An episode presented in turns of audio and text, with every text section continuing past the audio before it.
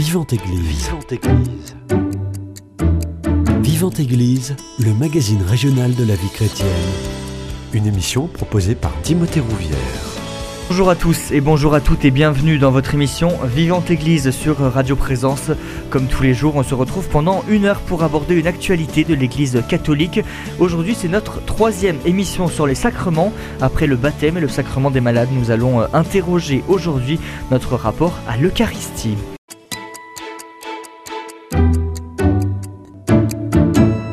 Et pour en parler, le père Jean-Michel Poirier, prêtre du diocèse de Montauban et enseignant à l'IERP. Bonjour à vous mon père. Bonjour Timothée. Merci beaucoup d'avoir euh, accepté mon invitation.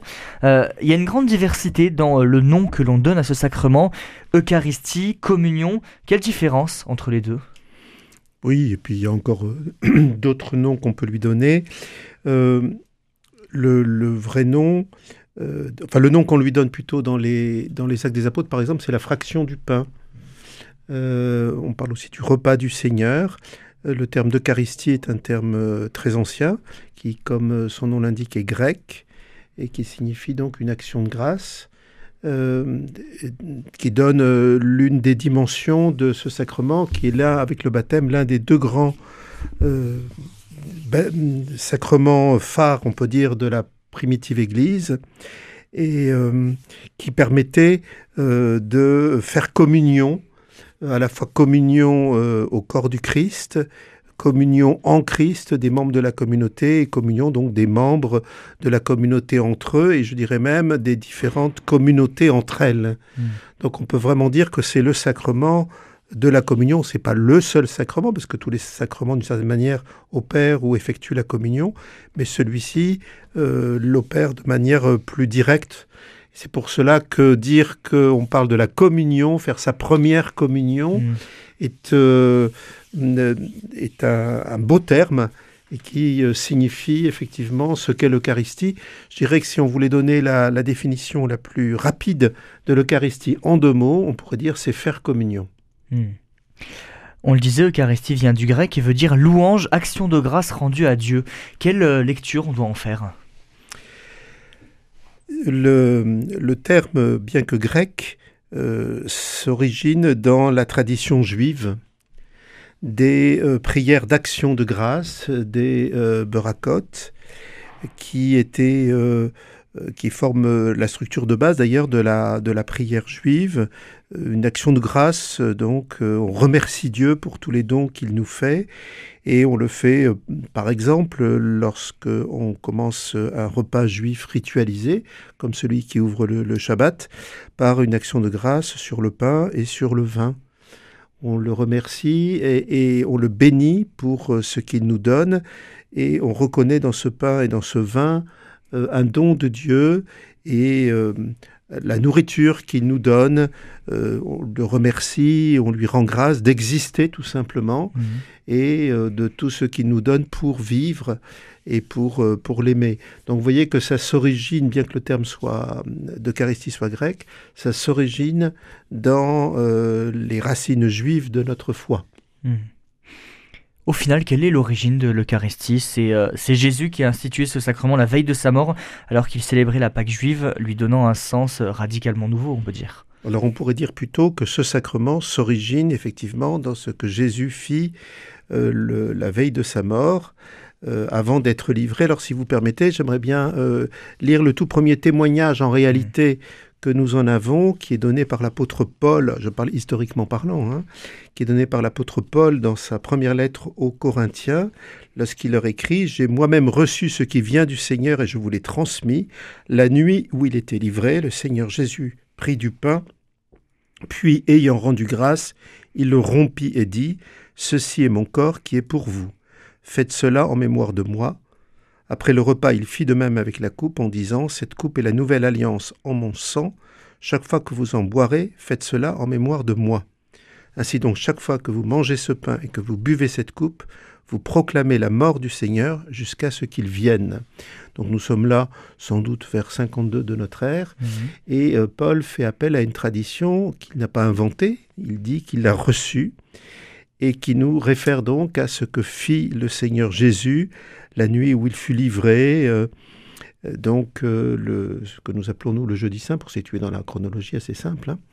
Et effectivement, c'est le dernier repas qu'il prend avec, avec ses disciples. Et là, il pratique donc ce qu'on pratique dans un repas juif, à savoir l'offrande, une bénédiction sur le pain, puis sur une coupe de vin, mais les paroles qu'il prononce sont particulières et sont à vrai dire assez stupéfiantes, hein, sont nouvelles, euh, où il dit donc que ceci est mon corps qui est pour vous, ou dans une autre version qu'on aura dans les synoptiques, euh, livré pour vous.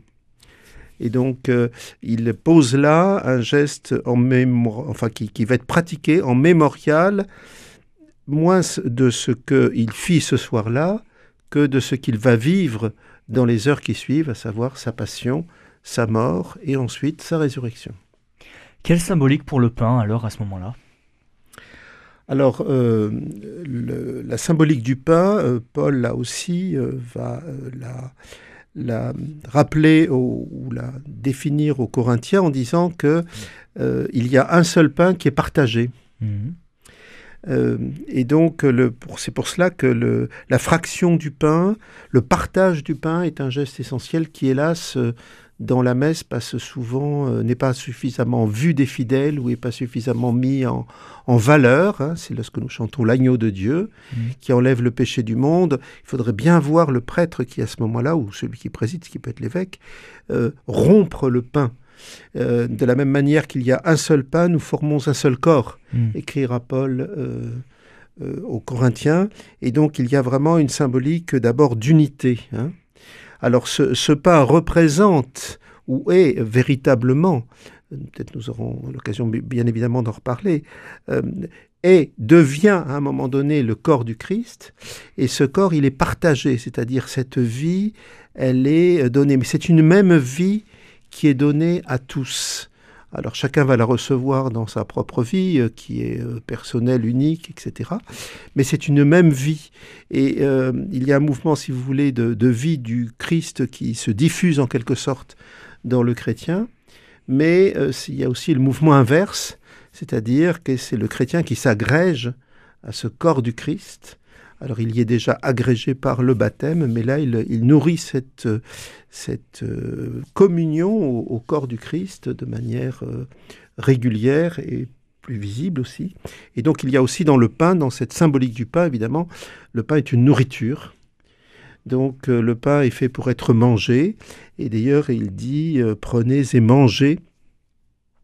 pas, chez Paul, mais dans dans les autres, enfin dans d'autres traditions eucharistiques, prenez et mangez, ceci est mon corps, c'est ce que nous disons, euh, ce que répète le prêtre ou l'évêque, celui qui préside. Hein.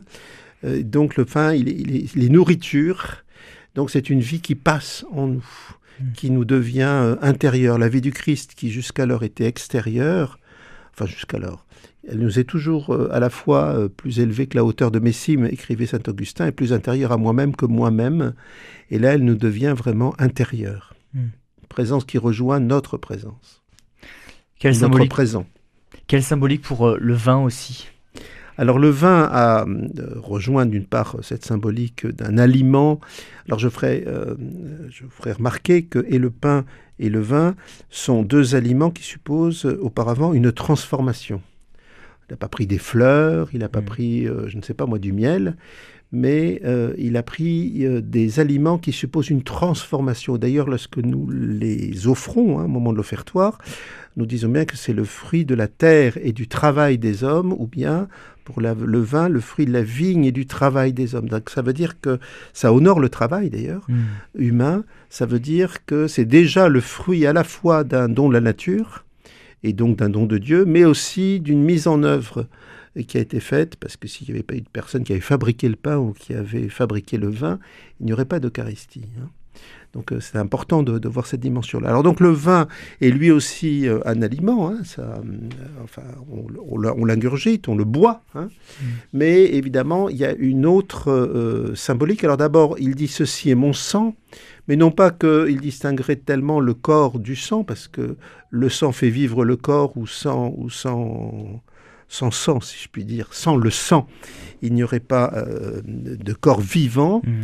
Mais euh, ça nous réfère là d'abord à des pratiques de la première alliance, euh, celle nouée au Sinaï, Et on nous dit que lorsque Moïse a eu transmis la loi de Dieu euh, au peuple d'Israël, il a célébré un sacrifice d'alliance où il a pris du sang, il en a répandu la moitié sur l'autel et la moitié sur le peuple. C'est-à-dire c'est la même vie Hmm. qui, et, qui vient de Dieu et, qui vient sur le peuple. Et c'est le sang de l'alliance, le sang de la nouvelle alliance.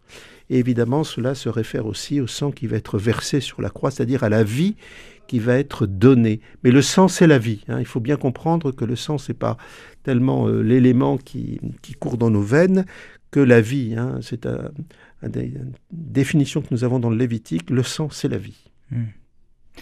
Pourquoi euh, il est important, tout simplement, de communier tous les dimanches à la messe? Alors, euh, je dirais que d'abord, ça s'origine dans une pratique des communautés chrétiennes qui se retrouvaient, les chrétiens se retrouvaient le premier jour de la semaine, donc les juifs se retrouvaient le jour du Shabbat, qui commence, je rappelle, le vendredi soir et qui se poursuit euh, jusqu'au samedi, jusqu'à ce que la, euh, première étoile apparaisse, euh, la troisième étoile, excusez-moi, apparaisse dans le ciel le samedi soir, et les chrétiens se retrouvaient le premier jour de la semaine. Hmm. Euh, donc le dimanche qui pour nous est le week-end, n'est-ce pas? C'était le premier jour de la semaine. Et là, ils se retrouvaient ensemble, ils faisaient mémoire du Seigneur, de ce que le Seigneur avait dit, c'était l'occasion d'une catéchèse, c'était l'occasion aussi, c'est le, lieu où se sont formées beaucoup de traditions évangéliques, hein, où elles ont été transmises, et donc ils pratiquaient ce rite euh, parce que euh, d'abord c'est en mémoire du Seigneur, il ne se retrouvait pas le jeudi, hein, il se retrouvait le dimanche, ce qui veut bien dire aussi que l'Eucharistie n'est pas seulement le sacrement de la mort de Jésus, mais aussi de sa résurrection. Puis ça nous rappelle aussi dans l'évangile de Jean, on le voit, euh, les disciples qui se retrouvent le premier jour de la semaine et Jésus qui est présent au milieu d'eux. Donc c'est aussi une manière de rendre Jésus présent. Il est là au milieu d'eux. C'est lui qui parle et c'est lui qui se donne, et c'est lui à, lui que l'on communie euh, donc euh, le premier jour de la semaine. Et c'est important pour euh, parce que nous nous vivons, si vous voulez, le don du Christ est sur la croix était unique et il irradie tous les temps et comme c'est un don qui vient de Dieu, eh bien il est absolu. Mais nous nous, nous vivons euh, dans le temps, nous vivons dans l'espace et nous avons besoin, euh, un peu comme des bébés qui sont nourris euh, au lait tous les jours, hein, nous avons besoin de recevoir cette nourriture. Donc il est important que le dimanche, en tout cas, on puisse se retrouver en assemblée, en communauté, pour faire communion les uns avec les autres et avec le Christ en Christ, par lui, avec lui et en lui. Mais cela n'empêche évidemment pas de pouvoir aussi aller à la messe euh, en jour de semaine mmh. et de pouvoir éventuellement, pourquoi pas, communier tous les jours. Hein, ce que font notamment euh, euh, beaucoup de religieux, de religieuses, mais aussi beaucoup de laïcs. On le disait, le corps du Christ représente une nourriture, mais c'est aussi une nourriture spirituelle. Quand on communie, on est nourri spirituellement. Alors, cette nourriture est à la fois effectivement une nourriture matérielle, puisqu'il y a bien du pain, euh, alors évidemment, euh, si je me nourris que, que d'hosties, euh, je ne vais pas aller loin. Hein. Je, laisse le cas de, Marthe Robin, qui est d'ailleurs fort contesté. Hein. Donc c'est évidemment, il y a là une dimension symbolique. Hein. Mm. Mais à travers ce, ce, pain, ce petit morceau de pain que je reçois, c'est en réalité l'immense corps du Christ euh, qui vient en moi et qui se fait tout petit dans une forme de nouvelle incarnation, un peu comme euh, à Bethléem. Il se, il se fait tout petit pour entrer en moi et pour faire sa demeure en moi et pour euh, me remplir doucement de sa douce présence.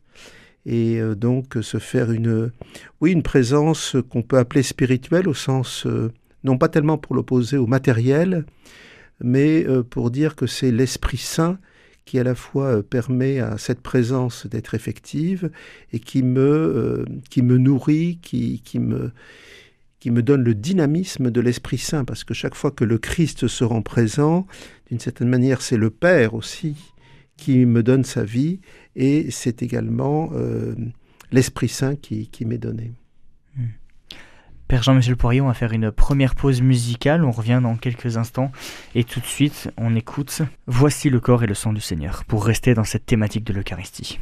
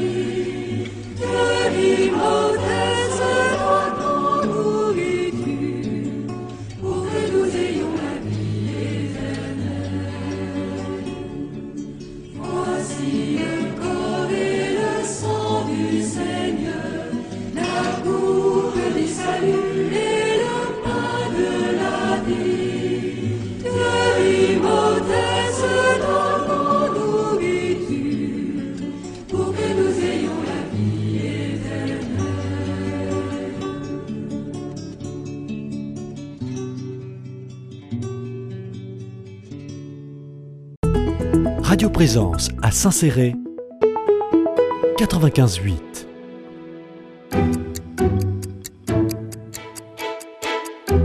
Vivante Église Timothée Rouvière de retour dans votre émission Vivante Église sur Radio Présence, je suis toujours avec le Père Jean-Michel Poirier, prêtre du diocèse de Montauban et enseignant à l'IERP. Et ensemble, nous posons la question de la symbolique de l'Eucharistie.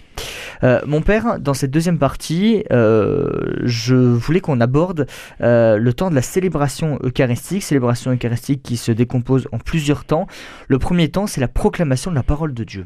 Alors je dirais que c'est le second temps. Ah, alors quel est le premier alors? Bah, Le premier temps, c'est se rassembler. Déjà. Faire assembler, se constituer en assemblée.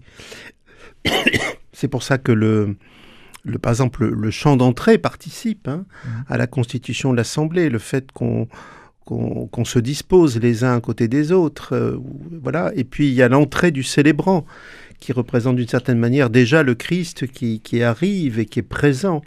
Et, il y a déjà une forme de présence du Christ lorsqu'on est rassemblé en son nom, puisqu'il a dit lorsque deux ou trois sont rassemblés en mon nom, je suis là au milieu d'eux. Mm. Donc on pourrait dire que la première forme de présence et le, premier moment essentiel de la célébration eucharistique, c'est d'abord de faire assembler. Mm. C'est pour ça que c'est important de ne pas le rater et de ne pas arriver après. Oui. Hein, voilà. De ne pas arriver juste avant la communion, hein, comme disait mon oncle, qui enfin, qui n'était pas un, homme euh, extrêmement, comment dire, euh, euh, pieux au sens de, de, quelqu'un qui participait à l'ensemble de la messe. Hein. il arrivait souvent très en retard. Mm. Et, mais pour lui, l'essentiel, c'était d'arriver au moment de la consécration, hein, n'est-ce pas Voilà. Et euh, non, non, l'important, c'est d'être là dès le début. Voilà. Alors ensuite, effectivement, euh, il y a ensuite un second moment qui est la préparation pénitentielle, où on se reconnaît pour ce qu'on est, c'est-à-dire euh, d'humbles pécheurs, des gens qui arrivons avec nos péchés et qui recevons déjà une forme de pardon du Seigneur, la miséricorde qui déjà opère et qui nous prépare à recevoir authentiquement le Seigneur et je dirais dans un cœur libéré. Et puis ensuite, comme dans chaque sacrement, vous avez dû le noter puisque vous faites une série sur les sacrements, mm. dans chaque sacrement, euh, il y a une écoute de la parole. Je crois que le seul sacrement où éventuellement cela peut ne pas être euh, le cas, c'est euh, le sacrement des malades donné en toute urgence. Voilà. Mais c'est vraiment une exception qui confirme la règle. Et là, euh, effectivement, à la messe, on déploie la parole de Dieu. Euh, alors habituellement, le dimanche, on a une première lecture de l'Ancien Testament, sauf en temps pascal. Ensuite, on a un psaume qui est aussi dans l'Ancien Testament, on prie avec les psaumes. Ensuite, on a une seconde lecture qui, elle, est euh, nécessairement du Nouveau Testament, d'une épître. Et puis ensuite, la proclamation de l'Évangile qui est le sommet de cette liturgie de la parole et pour laquelle d'ailleurs on se lève mm. habituellement, alors que pour les autres lectures on reste euh, assis. Et puis ensuite, il y a euh, quelqu'un qui va dire l'actualité de cette parole, qui va donc prononcer l'homélie, euh, dont la, le type est celle que prononça Jésus à la synagogue de Nazareth. C'est aujourd'hui que cette parole s'accomplit. Voilà. Donc ça, c'est la liturgie de la parole qui se poursuit ensuite par euh, le dimanche la proclamation de la foi, euh, mhm. le credo, et puis une prière universelle. Alors la prière universelle, elle se déploie particulièrement euh, le vendredi saint, dans la grande prière de supplication du vendredi saint, où l'on prie il faut, il faut, puisque nous allons vivre cette semaine sainte dans, dans, quelques semaines, là maintenant, on peut être attentif à la manière dont ça se déploie, en partant du cœur de l'Église jusqu'aux frontières du monde, et on pourrait même dire aujourd'hui du cosmos. Hein. Voilà, et ensuite va commencer euh, la liturgie eucharistique proprement dite, mais euh, pour que cette liturgie eucharistique puisse avoir toute sa vérité et puisse être vécue euh, j'allais dire non seulement correctement, mais puisse être vécue en profondeur, il faut, il faut tout, tout ce qui précède. Hmm il, y, a, une dynamique, il y a une logique dans euh, toute célébration euh, chrétienne d'abord, et en particulier dans la célébration eucharistique. Il ne faut pas brûler les étapes. Et il faut les vivre les unes après les autres, parce que ce sont comme des portes qui s'ouvrent. On entre dans une pièce, puis après on entre dans une autre pièce, et puis encore dans une autre pièce, vous voyez, avec des portes qui s'ouvrent, et il faut respecter euh, cet ordre pour, pour le vivre pleinement. Et donc avoir d'abord franchi toutes ces étapes hein, qui sont mm. nécessaires pour la célébration de l'Eucharistie. Le troisième temps, c'est l'offrande du Christ à Dieu le Père dans lequel nous sommes invités à nous intégrer. Quelle lecture on doit en faire? Alors il y a d'abord, euh, nous, refaisons ce que, ce que fit le Seigneur ce soir-là. Là, ce que vous voyez, je reprends le, texte de Paul mm. qui nous dit, euh, le Seigneur Jésus prit du pain, puis ayant rendu grâce, il le rompit. Alors c'est quoi cette action de grâce? Euh, Là, on ne précise pas, mais il suffit de se référer aux prières juives. Hein. Où nous retrouvons quasiment ce que dit le prêtre au moment de l'offertoire. Hein. Tu es béni, Seigneur, Dieu de l'univers, nous avons reçu de ta bonté ce pain que nous te présentons, fruit de la terre et du travail des hommes. Et puis après, pour le vin, donc on dit fruit de la vigne et du travail des hommes. Alors ce qu'on ajoute, qui par contre n'est pas juif évidemment, c'est euh, ce pain deviendra le pain de la vie ou hmm. ce vin deviendra le vin du royaume éternel. Hein. Mais, la première partie est une prière d'action de grâce juive et qui euh, fait que ce pain et ce vin ne sont plus d'une certaine manière du pain et du vin ordinaire déjà. Hein mais prélevés euh, sur le pain et le vin, ils acquièrent déjà une, charge symbolique, voyez. Et c'est très important de comprendre que aussi, comme je le disais euh, dans la première partie de l'émission, euh, dans ce pain, ce pain, il est chargé du travail des hommes. Ce vin, il est chargé aussi du travail des hommes, il est chargé de nos vies. Et à travers le pain et le vin, c'est pas simplement deux éléments comme ça qu'on dispose sur la table, hein, mais c'est toutes nos vies qu'on apporte pour qu'elles soient euh, saisies dans l'offrande du Christ et transformées par sa, par sa présence et transformées par l'acte qu'il fait du don de sa vie hein, sur, euh, sur la croix. Donc la dimension sacrificielle, sans doute, on, y reviendra. Mais vous voyez, c'est un moment important et je trouve que trop souvent, hélas, mmh. on pense à autre chose à ce moment-là. Alors c'est vrai que ça fait une, forme de sas, hein. on a été debout jusqu'à présent, on s'assoit, mais euh, il faudrait être attentif à ce qui se passe à ce moment-là, parce que d'une certaine manière, il faudrait dire, ben voilà Seigneur, avec le pain et le vin que le célébrant dépose sur l'autel, ben c'est ma vie. C'est ma vie de cette semaine que je te présente. Euh, dans ce qu'elle a de beau, mais aussi dans ce qu'elle a de plus difficile. Euh, mm. On peut aussi apporter hein, euh, la, vie des autres. Et d'ailleurs, on peut, dans les prières de la messe, demander une intention particulière. On peut prier pour des malades, on peut prier pour des personnes en difficulté, on peut prier pour des défunts.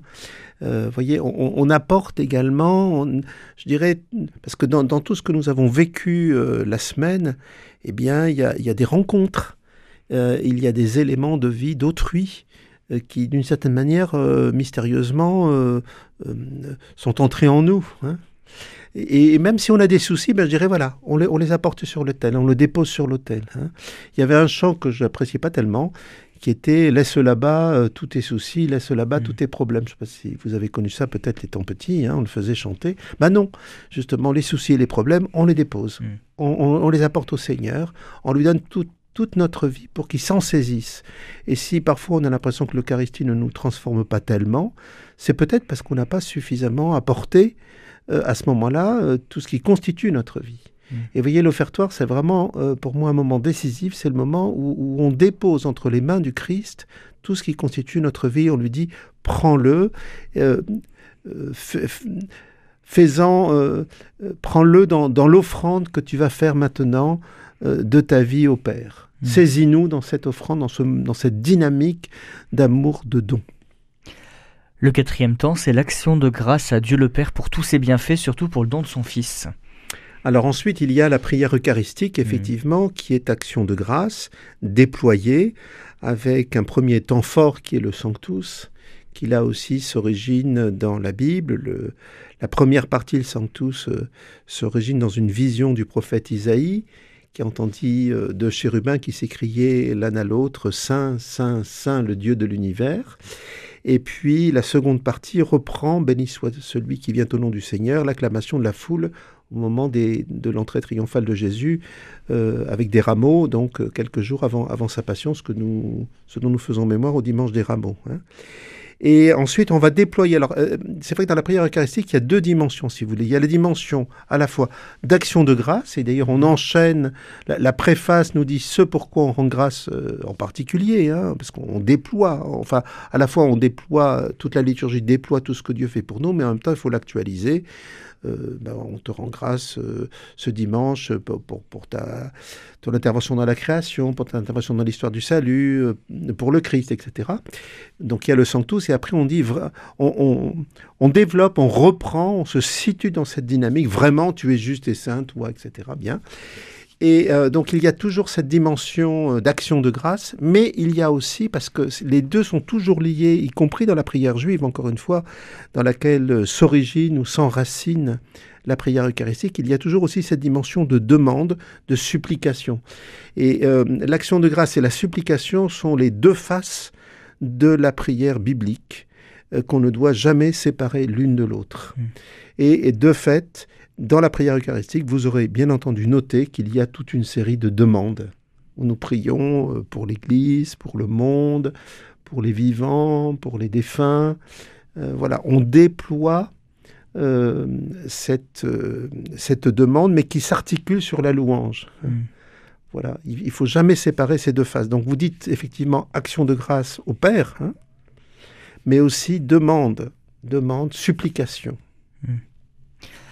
Le cinquième temps, c'est la consécration du pain et du vin. C'est-à-dire que c'est à ce moment-là que le pain devient corps du Christ. Alors le cinquième temps, euh, en fait, en réalité, il est inséré dans le temps précédent, mm. puisqu'au cœur de la prière eucharistique, il y a euh, les paroles du mémorial. Alors il y a, à vrai dire, deux moments essentiels.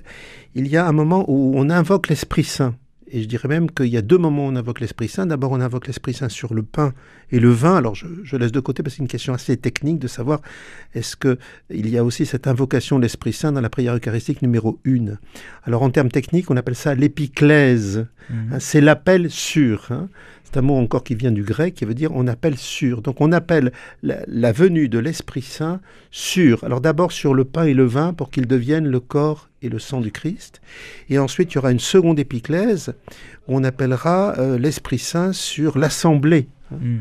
Enfin sur l'assemblée, sur le, corps que, nous formons, ce corps du Christ que, nous formons lorsque nous sommes euh, euh, connectés au Christ, nous sommes en communion avec lui. Et puis, euh, il y a ensuite les paroles du mémorial, c'est-à-dire que euh, au nom du Christ, eh bien, le célébrant, donc l'évêque ou le prêtre, reprend les paroles et à ce moment-là, nous croyons que c'est vraiment le Christ qui redit ces, paroles-là. Alors, il faut ces deux moments, en quelque sorte, pour que le corps et le sang du Christ, euh, excusez-moi, que le pain et le vin deviennent le corps et le sang du Christ.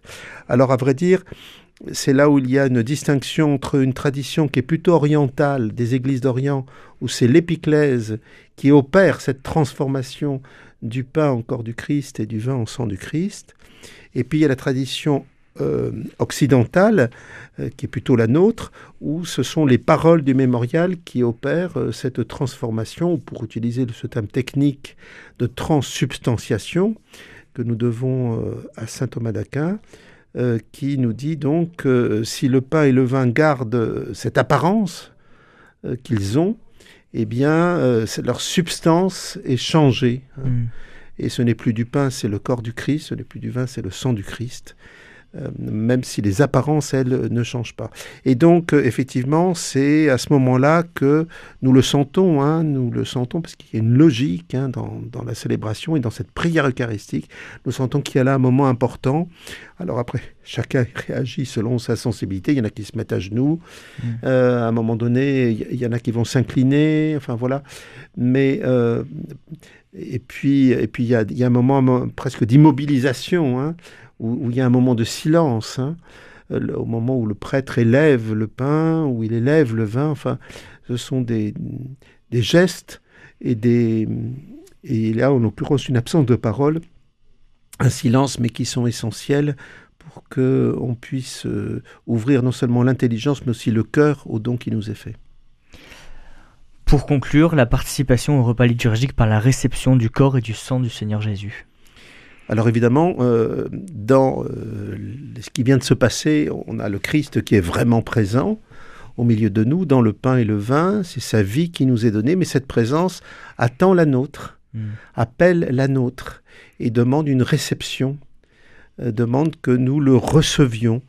Et il n'y a pas... le mouvement eucharistique, si vous voulez, n'est pas pleinement achevé tant que nous n'avons pas reçu cette présence. Il y a euh, d'ailleurs un, très beau texte du cardinal Sarah, euh, que parfois on invoque euh, un peu à tort et à travers du côté d'une aile extrêmement traditionnaliste de l'Église, mais qui est un très beau texte où il dit que cette présence du Christ dans l'Eucharistie est incomplète tant que nous ne lui avons pas offert la nôtre. Hmm. Parce que le but, c'est de communier. Donc le Christ se donne, il est là, il est tout donné, mais si nous ne le recevons pas, cette présence nous reste extérieure. Or, cette présence, elle veut nous devenir intérieure. Hmm.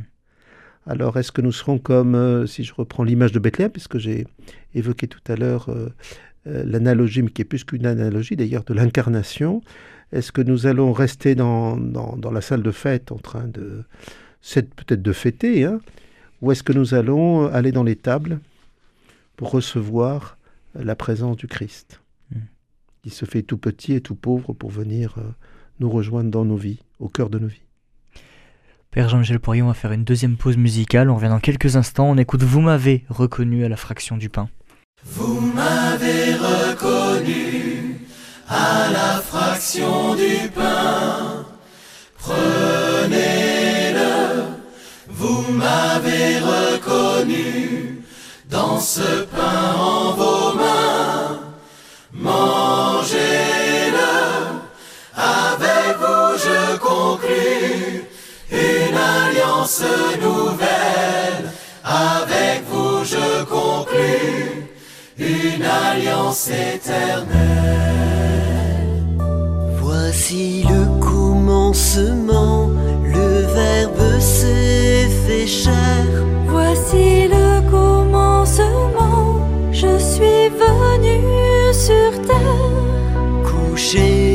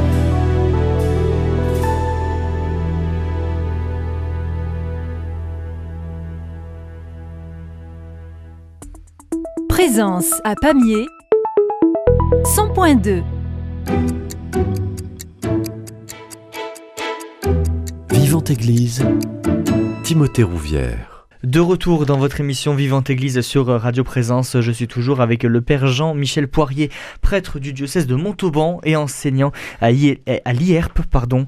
Je reprends. De retour dans votre émission Vivante Église sur Radio Présence, je suis toujours avec le Père Jean-Michel. C'est reparti. De retour dans votre émission Vivante Église sur Radio Présence, je suis toujours avec le Père Jean-Michel Poirier, prêtre du diocèse de Montauban et enseignant à l'IERP, et ensemble nous posons la question de la symbolique de l'Eucharistie. Euh, mon Père, j'aimerais qu'au début de cette troisième partie, on s'attarde sur quelques éléments rituels du sacrement de l'Eucharistie. Est-ce que déjà il y a une bonne attitude à adopter lorsqu'on s'approche du célébrant et que l'on s'apprête à recevoir le corps du Christ? Comment on prépare son cœur et comment on prépare son corps? Alors, tout- je dirais que tout d'abord, euh, vous parlez de la communion, là, Mm. proprement parlé.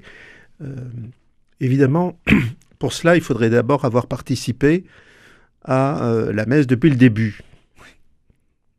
Parce que ça n'a pas de sens de... Oh, ça n'a absolument. oh, enfin, en tout cas, c'est un sens amoindri et je dirais que enfin, on, on va pas se présenter à la communion comme on, on irait acheter une baguette de pain. Enfin, vraiment.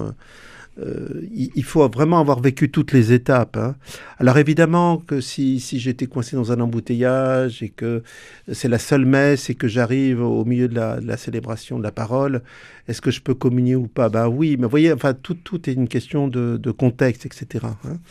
Mais euh, il y a donc toute cette préparation, cette participation active des fidèles à la célébration eucharistique dont parle le, Con- le Concile Vatican II, qui est une participation par l'esprit, par le cœur, par la voix, par le chant, euh, par les gestes, effectivement aussi, qui nous amène à ce moment euh, essentiel aussi de la messe, qui est la, la communion, c'est-à-dire ce moment où la présence du Christ vient en nous, vient se faire intérieur. Alors là, euh, il y a une procession généralement. hein, nous ne précipitons pas euh, les, les uns en jouant des coudes, hein, Mm. mais nous essayons de, de faire une vraie procession. Mais généralement, c'est ainsi que ça se passe. Alors il y a un certain nombre de paroisses où on aime bien que euh, la procession commence par ceux du fond. Je dirais, peu importe, l'important c'est que ça se fasse dans un mouvement le plus ordonné possible. Et puis, moi, je suis toujours très touché lorsque je vois des personnes euh, d'un certain âge qui sont accompagnées euh, par d'autres personnes. Le célébrant peut être aussi amené à ce, ou le célébrant ou celui qui, donne la communion, parce qu'il y a aussi des laïcs qui donnent la communion avec le prêtre. Euh, il est important que, éventuellement, on puisse aller vers des personnes pour- qui ne peuvent pas se déplacer. hein. Ça- cela nous arrive assez, assez fréquemment. hein. Puis je pense aussi aux personnes qui vont euh, apporter euh, la communion à d'autres personnes et qui, qui, qui viennent avec une custode, ce qu'on appelle une custode, donc une petite boîte, hein, euh, Mhm. mais dédiée. Alors c'est vrai qu'avant le Covid, euh, on- dans pas mal de paroisses, euh, ceux qui allaient porter la communion euh, déposaient les custodes sur un plateau, par exemple, et puis euh, au début de la messe, et euh, c'était le prêtre qui faisait la répartition Mm.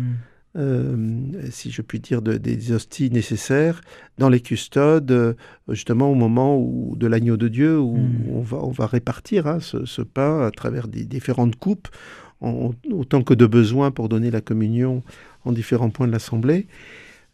Alors avec la Covid, c'est vrai qu'on a... pour éviter que le prêtre touche, euh, touche les, les- les pour, enfin pour éviter les, contacts, hein, euh, euh, ce sont les personnes qui, am- qui amènent les, custodes, mais bon, peu importe, hein, j'allais dire le moyen. Et alors après, effectivement, on s'avance, et ensuite, il y a différents types d'attitudes. D'abord, est-ce qu'on reçoit l'Eucharistie dans la main ou sur la langue? Alors c'est vrai que là aussi, en période de Covid, on a euh, dit pas sur la langue, parce qu'effectivement, il y a toujours... euh, plus qu'un risque, mais on, souvent avec un bout du doigt, on va, on va toucher la salive de la personne. hein. Oui. Voilà.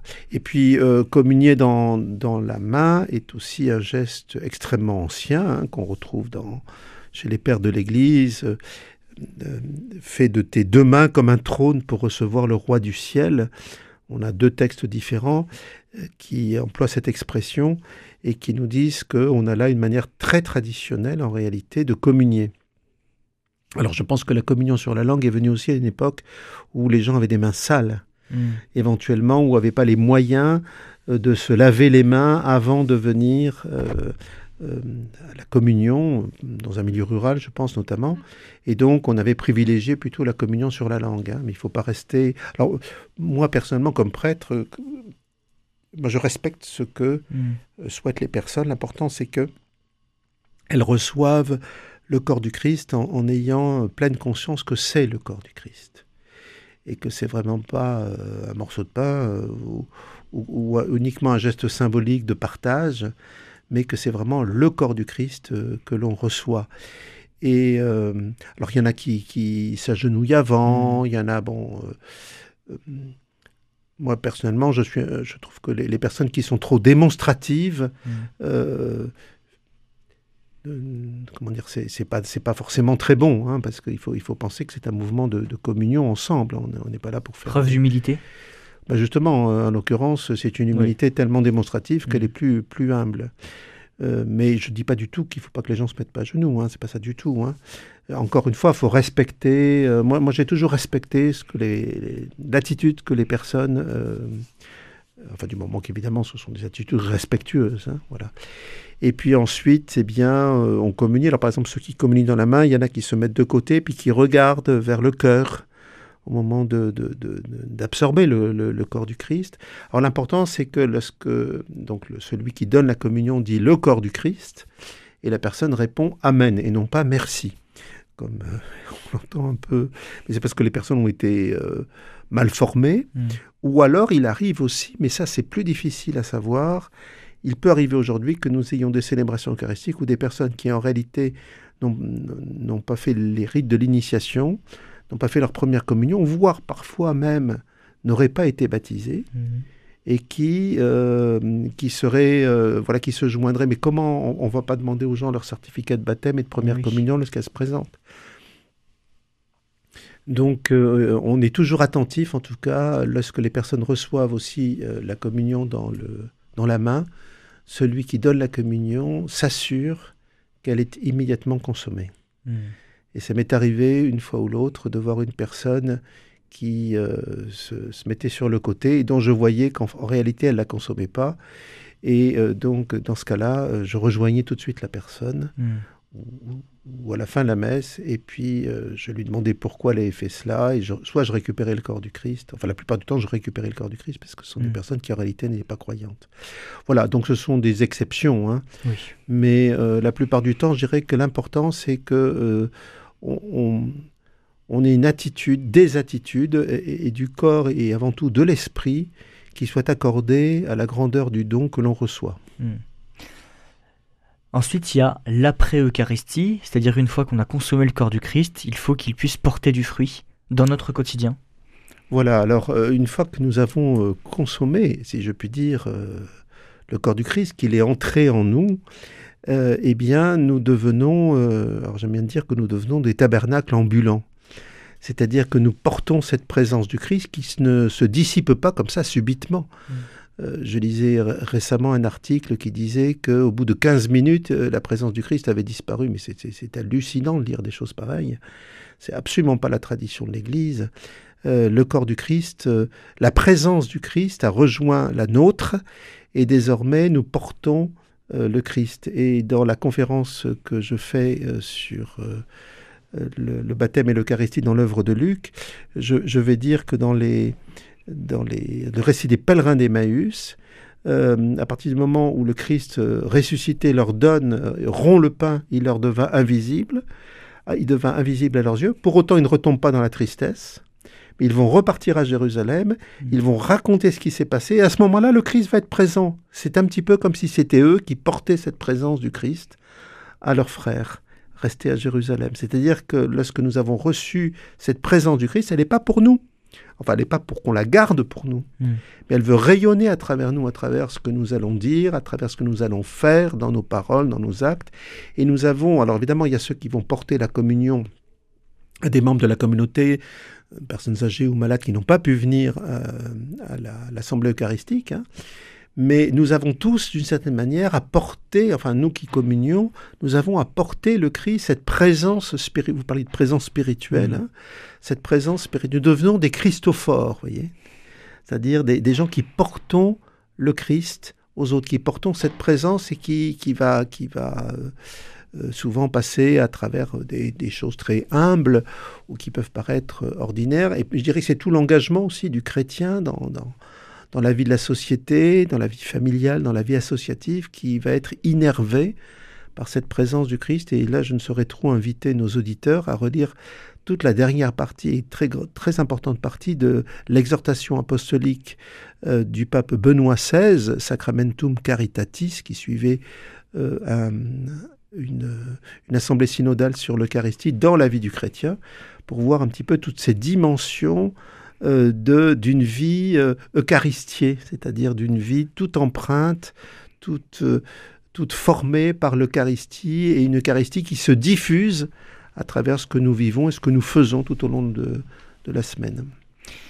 Un dernier point sur euh, l'adoration eucharistique et la procession du Saint-Sacrement. Euh, L'accent est mis sur la présence réelle du Christ dans l'hostie. Quelle, euh, quelle lecture, là aussi, on doit, on doit en faire? Alors je dirais que euh, cette présence du Christ, euh, c'est une présence qui veut rejoindre la nôtre et qui veut euh, donc nous devenir intérieurs. Je dirais que la finalité de la transubstantiation, c'est de faire qu'en finale, eh ben, cette hostie, on ne la voit plus, parce qu'elle va être consommée, elle va devenir intérieure à quelqu'un. Mais bien entendu, il est euh, tout à fait euh, légitime. D'abord, je dirais qu'il y a- deux, grandes, à mon sens, hein, il y a deux grandes euh, légitimations de l'adoration eucharistique. La première, c'est que pour nous pénétrer, si vous voulez, de, la grandeur, de l'importance de cette présence du Christ, pour prendre conscience de cette présence du Christ qui est là d'abord devant nous avant de venir en nous, eh bien, en quelque sorte, on arrête le mouvement, voyez. C'est un peu comme un arrêt sur image. Un arrêt sur image, et donc euh, en, contemplant euh, le, Christ présent dans, le pain eucharistique, nous, euh, nous nous pénétrons de sa présence, nous, voulons la contempler comme à la transfiguration, mais avant qu'elle nous devienne intérieure, hein, et, pour encore mieux nous y préparer à la recevoir, cette présence. Voilà, donc ça c'est, je dirais, la première... la première vertu de l'adoration eucharistique. Alors, il y en a une seconde, c'est qu'il y a des personnes qui, pour des raisons diverses et variées, euh, ne peuvent pas communier. Mm. Ne peuvent pas communier dans le sens où ils ne peuvent pas euh, manger euh, le corps du Christ, soit parce qu'ils ne sont pas en état moral, en état spirituel, voire même en état physique. Il y a des personnes qui, pour des raisons X ou Y, ne peuvent pas manger du pain, par exemple. Et est-ce que ces personnes-là seraient pour autant euh, euh, privées, si vous voulez, de toute communion avec le, le Christ dans l'Eucharistie? Mm. Parce qu'évidemment, il y a d'autres modes de présence du Christ, hein, mais nous parlons bien de la présence du Christ dans l'Eucharistie. Eh bien, justement, l'adoration est un moyen pour ces personnes euh, d'entrer dans une communion euh, spirituelle qui est bien réelle, bien que non euh, physique au sens où elle n'absorbe pas le, le corps du Christ, mais pour autant le corps du Christ est là et le corps du Christ euh, est là pour eux, voyez, ou pour elles, pour ces Mhm. personnes. Donc je dirais que ça permet aussi donc à des personnes qui ne peuvent pas communier de néanmoins euh, avoir une voie non pas tellement de substitution, mais une autre voie de communion à ce corps du Christ présent dans l'Eucharistie. Et on terminera là-dessus. Merci beaucoup, Père Jean-Michel Poirier. Avec joie. Merci euh, d'avoir participé à cette émission. Merci aussi à vous, auditeurs, d'être fidèles à ce rendez-vous quotidien Vivante Église. Si vous souhaitez réécouter cette émission, elle est d'ores et déjà disponible sur notre site internet www.radioprésence.com ou en rediffusion ce soir à 21h. Passez une très belle journée à l'écoute de notre antenne. Cette émission est disponible sur CD. Commandez-la en téléphonant au 05 62 48 63 00 05 62 48 63 00 ou par mail à contact@radioprésence.com.